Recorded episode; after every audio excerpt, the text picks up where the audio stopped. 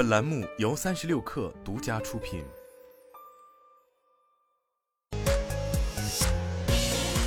网络新商业领域全天最热消息，欢迎收听快讯不联播，我是金盛。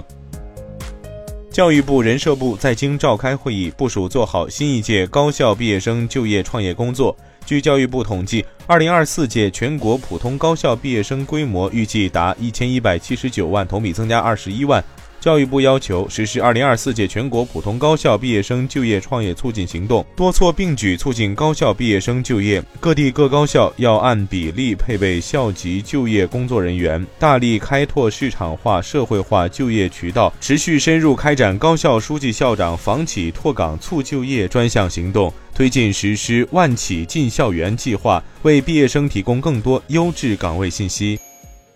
腾讯 Now 直播发布公告，由于业务调整，Now 直播将于二零二三年十二月二十六号十一时停止运营。腾讯 Now 直播是腾讯旗下直播加短视频加交友社交平台，于二零一六年上线，如今已运营七年多。广电总局发布的二零二三年十一月全国重点网络微短剧规划备案公示情况显示，十一月共备案网络微短剧共三百零五部，一万一千二百四十五集。今年一月至十一月，中欧班列累计开行一万六千四百一十五列，发送货物一百七十四点九万标箱，同比分别增长百分之七、百分之十九，综合中箱率百分之一百，运量已超二零二二年总运量。目前，中欧班列已通达欧洲二十五个国家、二百一十七个城市。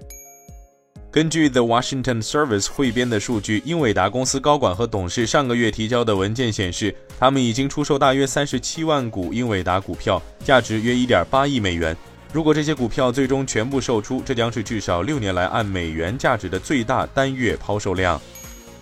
软银公司十二月五号今天宣布，将向 Cubic Telecom 投资约四点七三亿欧元，获得该公司百分之五十一的股权。这笔交易对 Cubic 的估值将超过九亿欧元。